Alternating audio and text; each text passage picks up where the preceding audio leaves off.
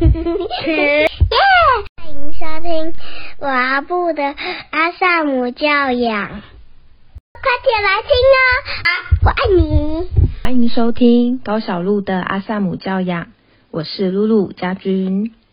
好，嗯，今天呢，想要来跟大家聊一聊，就是上周呢，我在一个亲子讲座里，有一位家长问了一个问题，他问说他的孩子呢，会对于新的挑战会排斥，那要怎么样可以引导孩子勇于挑战未知事物的态度？那我就跟这个妈妈，呃，在现场有做了一些对话，然后大概了解一下是什么样的事情孩子不愿意挑战，然后呃比较个别化的跟这个妈妈聊。那后来我觉得这个主题其实也蛮多家长会问的，所以我想，呃，当然如果我们没有办法实际碰面，就没有办法针对你的孩子。有一个比较详尽的了解，不过我们可以大方向的来谈一谈，就是说，如果你觉得你的孩子他面对挑战的时候呢，他会有点排斥或者不敢尝试，我们可以怎么样来引导孩子建立这个勇于挑战的态度？那我想可以先检视几个面向，第一个呢是，就是说，我们既然讲到。孩子不敢挑战，那我们就要先看一下这个所谓的挑战，对孩子来说是适中的吗？就是说，我们可能需要评估一下当时的那个环境，然后也需要了解自己孩子的气质，我们才能够比较知道，我们希望孩子去挑战的这个事物，到底是不是适合孩子的。那如果说这项挑战其实对孩子来说困难度太高，孩子就会不想挑战，这个是很合理的。那如果说困难度适中，可能就会需要给孩子一点勇气，推孩子一把。所以这个是第一个我们可能需要评估的。第二个呢，我们可以稍微检视一下，我们会不会在日常生活中给孩子太多的不，就是比如说。经常会跟孩子说不可以做这个，不可以做那个，因为如果我们自己是对于外在环境有一些不安，然后经常会需要用很多的不行，那就会抑制了孩子他对环境探索的这一个意愿。比如说，我们如果看到孩子在一个不适合的。场所在乱跑，我们可能就会叫孩子不要乱跑。那也许我们可以转换词汇，变成跟孩子说“请用走的”。那我们就把一个“不要”的语句换成了正向语句，那就不会让孩子感觉，嗯，身边的大人或者是照顾者。经常在跟他说不行做这个，不行做那个。那孩子他经常听到不不不，可能就会长期下来，他就会造成一种感觉，就是他不能在一个他不熟悉的地方做太多的探索。对，然后比如说像我，我觉得我自己也蛮常会跟孩子说要小心这样。那有觉察之后就可以调整，所以每一次呢，我想要跟孩子说小心的时候，我可能就会换一下语词，就会改成跟孩子说要注意安全，这样。所以这个是我们可以检视一下，我们是不是有在日常跟孩子相处的过程中给孩子太多的不。第三个呢，是我们可以想一下，我们有没有过度保护我们的孩子。基本的安全是需要的哈，就是说，当我们陪孩子进到一个新的场所，那身为大人，我们是先需要确定一下这个场所是否安全，是否适合孩子探索，这个是需要的。那当我们确认了这个环境是安全的，也是我们可以接受的，那我就会鼓励家长可以放手，让孩子就去试一试，去跑一跑，去受一点伤。对，过程中会受一点伤，那没有关系，就是因为你已经评估过了嘛。像是公园，它有 PU 皮，或者它很多都有铺那种软垫子，那其实就可以大胆的让孩子去试。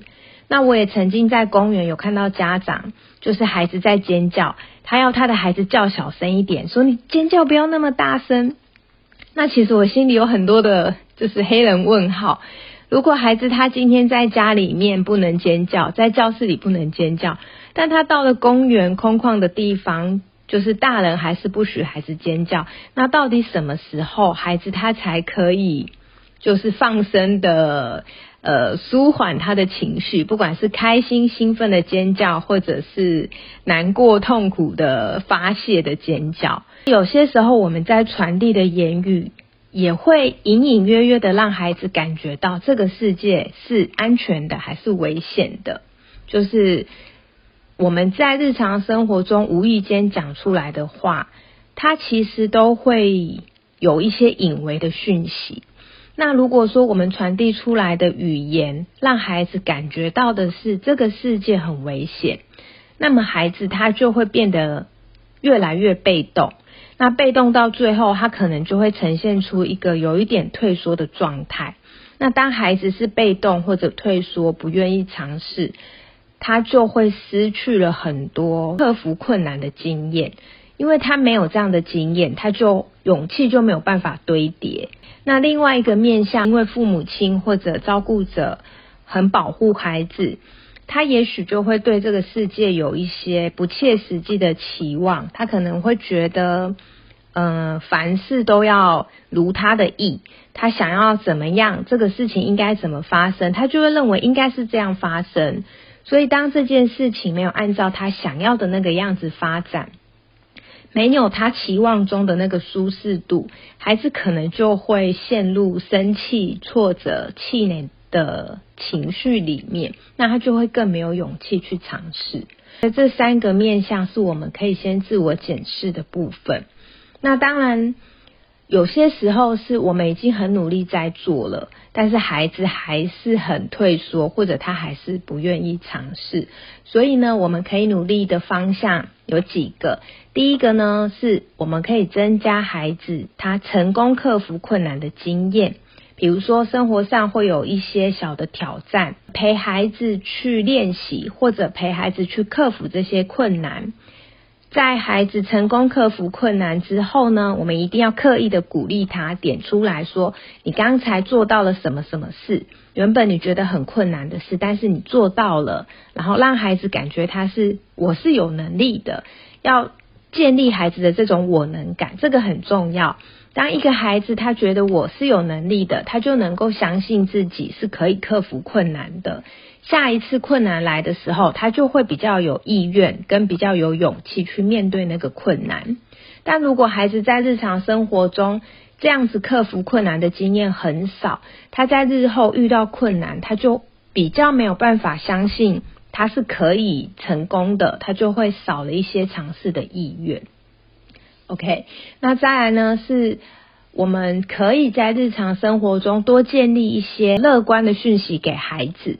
因为如果我们大人自己本身讲的话，或者我们的脑袋里的信念都是比较悲观的，其实孩子也会吸取我们的这一些价值观。所以呢，当孩子犯错了，通常呃比较多，因为我们这个社会都是成果导向，所以一般我们都是很看重成果。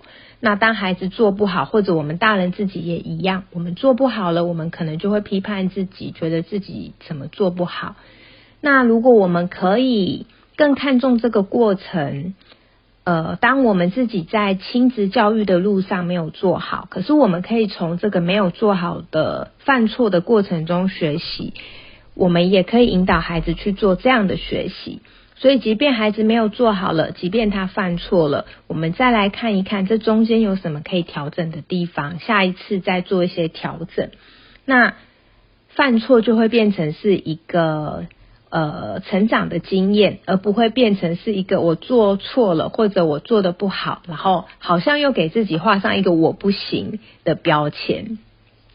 好，那再来第三个大人可以努力的方向呢，就是好奇。如果大家有学习萨提尔的话，我们用多一点的对话，多一点的问句，而不是命令句。我们真的想要去了解孩子他怎么了。或者说他没有怎么了，我们也可以多了解孩子，多跟孩子聊一聊他在学校发生了什么事情，然后他有什么感受，感受很重要，这个是我们跟孩子之间要有连接的一个很重要的关键，所以我都很鼓励家长还有老师们多跟孩子聊感受，那从这感受里面，我们就可以认识孩子更多，那也可以去了解孩子他对什么有兴趣，他对什么东西有热情。就是真的去了解孩子，那我们就不会在日常中跟孩子的相处，就会变成好像只是接孩子放学，然后就赶快洗澡、赶快吃饭、赶快刷牙、赶快签联络簿、赶快写功课，然后赶着出门，然后赶着回家，以后又要赶着做事，就好像一直在。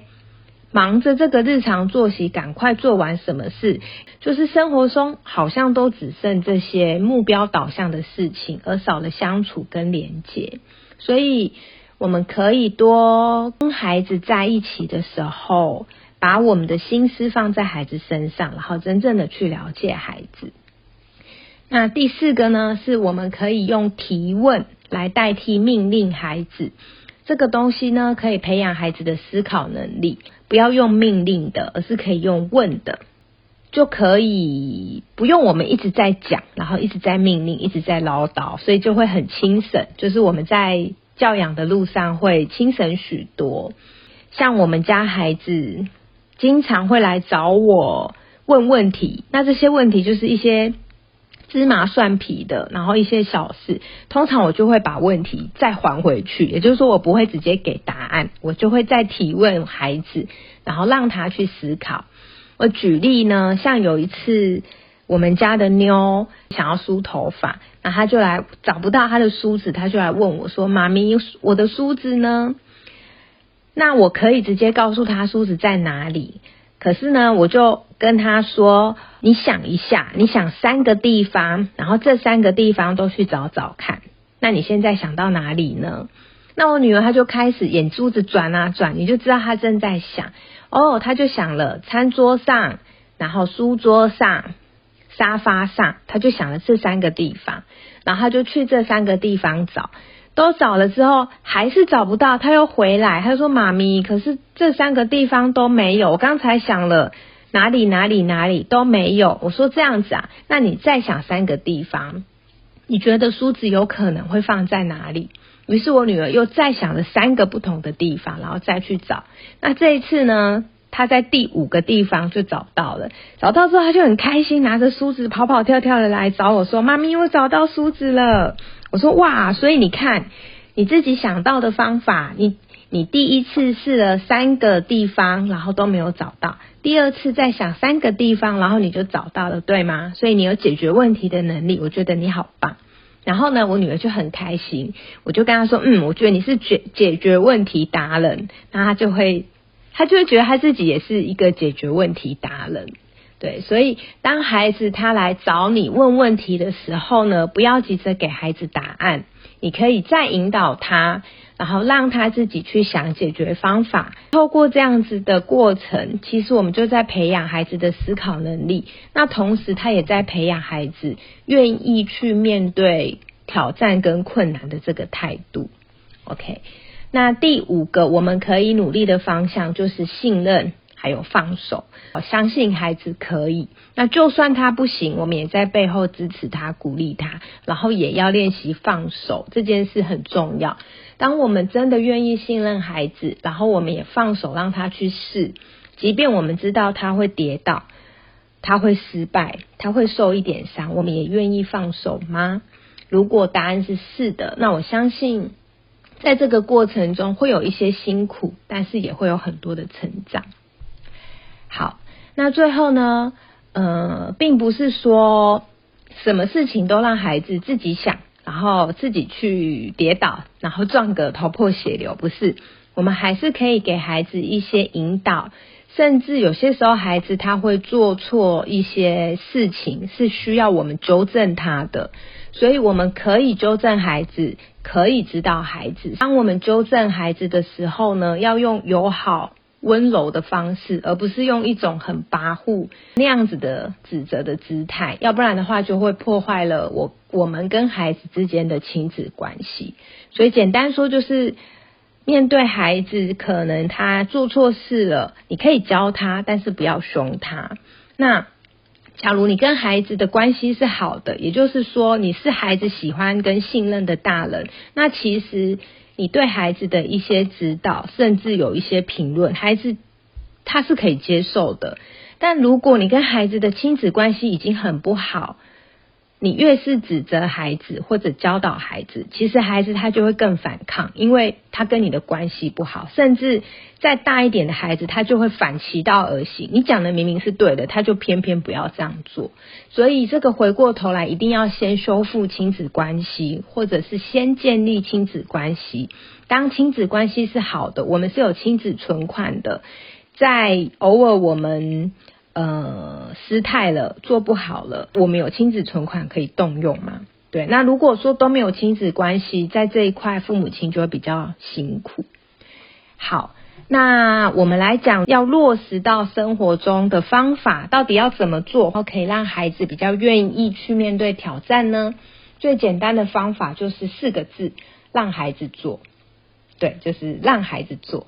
那我觉得有一个部分比较多大人会忽略的是，我们经常因为孩子年纪比较小，身躯也比较小，我们经常会觉得孩子有很多事情是需要大人的帮忙的。我觉得可以建立这个观念，就是孩子你有需要的时候，你需要协助。妈妈或爸爸，我愿意帮你，但有些时候妈妈我也有需要，这个时候其实你也可以帮我。就是我们邀请孩子协助，孩子会在协助我们的过程中感觉到他有能力，然后他也可以为家人或者为妈妈做一些贡献。所以就是可以邀请孩子协助，让孩子做。那当孩子去做了呢，要记得鼓励他，他有这个愿意做的这一个起心动念，这个东西很重要。所以，当孩子愿意去做，然后如果他成功了，我们就认可他的能力，然后呢，鼓励他的胜利。就像我刚刚分享妞的案案例，就是他成功了，我就鼓励他，哇，你是解决问题达人，就是认可他的能力，还有他成功了。那当孩子做的不好呢？比如说妞妞，如果他真的找了六个地方，他都还是找不到，他可能就会很气馁的回来找我说：“妈咪，我找了哪里哪里，然后都找不到。”这时候呢，我们也可以肯定孩子的心意，就是谢谢你愿意想六个地方，然后我有看见你也真的去找，虽然你还是没有找到，不过我有看见你的努力。然后可能再给他一点提示，让他知道梳子在哪里。所以也就是说，当孩子做不好，或者他做了可是失败了，记得就是。不要以结果来评论孩子，而是要看重孩子的这个起心动念，他愿意想办法的这一个念头，那个正向的部分，还有看见孩子努力的这个过程，并且回馈给孩子。那这样子，即使他这一次失败了，下次他有问题，他还是会愿意动动头脑，然后去想方法，看他可以怎么做。对，大概是这样。那假如说今天的这一个挑战，呃，对孩子来说是，他觉得真的是有点困难的。我们可能就会需要协助孩子把这个任务拆解成几个小步骤，让它变成一二三四五。然后我们带着孩子做第一步、第二步、第三步、第四步、第五步，就是一步一步的来。那这样子的话，就可以建立孩子经验跟信心。对，那过程中可能就会需要我们。要有耐心的陪伴，那可能也会需要我们先示范啊，比如说包尿布好了。如果今天我要教一个四岁的孩子帮两岁的孩子包尿布，那可能四岁的孩子有意愿想要包，但是他不会包，那我们就是鼓励他的意愿，这个起心动念，还有他动手的整个过程。那当我们发现他不会，我们就可以先示范，拆解为小步骤。第一个呢，就是我们要把。小 baby 的屁股抬高，第二个呢，把尿布塞到屁股下面，然后第三步呢是要对对准位置，对准位置之后，第四步呢就要把尿布往上包，包到肚脐的地方。第五个步骤就是把两边的胶带粘好，第六个步骤就是顺一下两边的尿布，然后再检查一下有没有包好。所以这样就是等于是一件事情，对大人来说很简单，可是呢，要交给孩子做的时候，我们就会需要帮他拆解为小步骤，示范完之后呢，再打开，然后交给孩子，请他示范一次。那他一边做，如果他过程中有请求协助，我们就可以帮忙；如果他没有请求协助，我们就让他做。对，大概是这样子。好，那最后呢，我想要说的是，呃，父母呢是孩子最好的老师。那可是当父母这一件事，其实我们不是天生就会的。当父母这件事，我觉得他是需要学习，而且是很需要学习的。尤其是学习我们要怎么样给予孩子健康的爱。因为很多的父母都很爱孩子，但是当我们不是用健康的方式来爱孩子，这个爱可能就会变成溺爱，就是过于宠孩子，或者是会变成错爱，就是用我们认为是爱的方式，但是实际上可能会在孩子的心灵造成一些伤害，甚至是乱爱，就是一下子威权，一下子溺爱，然后我们自己又。陷入自责或内疚的状态，所以我觉得当父母是需要学习的，包含我们怎么样自我管理，管理自己的情绪，然后我们要重新学习怎么样去关心跟支持一个孩子，还有照顾一个，就是从零岁开始，我们就需要学习如何照顾孩子，包含心理需求，还有包含他的生理需求。现在真的坊间有很多的教养书籍，还有包含像现在正向教养啊、萨提尔教养，如雨后春笋般的冒出来。我觉得这真的是有道理的。二十年前、三十年前，甚至五十年前，过往可能是高压的，然后威权的，但是现在已经完全不一样了。整个社会氛围是平等、民主的社会氛围。那尤其。基本上应该大部分的父母都跟我一样，是我们都没有先受育儿知识，我们就直接当了父母。所以其实我们的孩子几岁，我们也就是跟孩子一样年纪的父母。我们的年资，孩子三岁，我们就是三岁年资的父母。那父母他就是一份工作啊，就是也许你是全职妈妈，他只是没有几薪，但是他是一份工作。那只要是工作，他就会有人做得好，有人做得很辛苦。那所以在成就是当父母跟教育孩子的这个过程中，会气馁、会挫折、会沮丧，我觉得它都是一个正常的历程，因为我们都没有接受之前训练。就直接真枪实弹的上场了嘛？我们就被分发下去，就要下部队了。所以多一点的接纳自己做不好，或者说孩子他现在呈现出来的就是一个退缩，然后不愿意挑战的状态。就算孩子他呈现这样的状态，也不代表我们是不好的父母。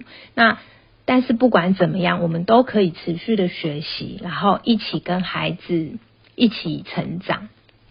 那我想额外提醒，就是在训练孩子成为有勇气、愿意挑战困难的这个过程的同时，也要记得孩子他这个年纪，还有他现在的发展，跟他自己独特的气质，这些都是需要考量进来的因素。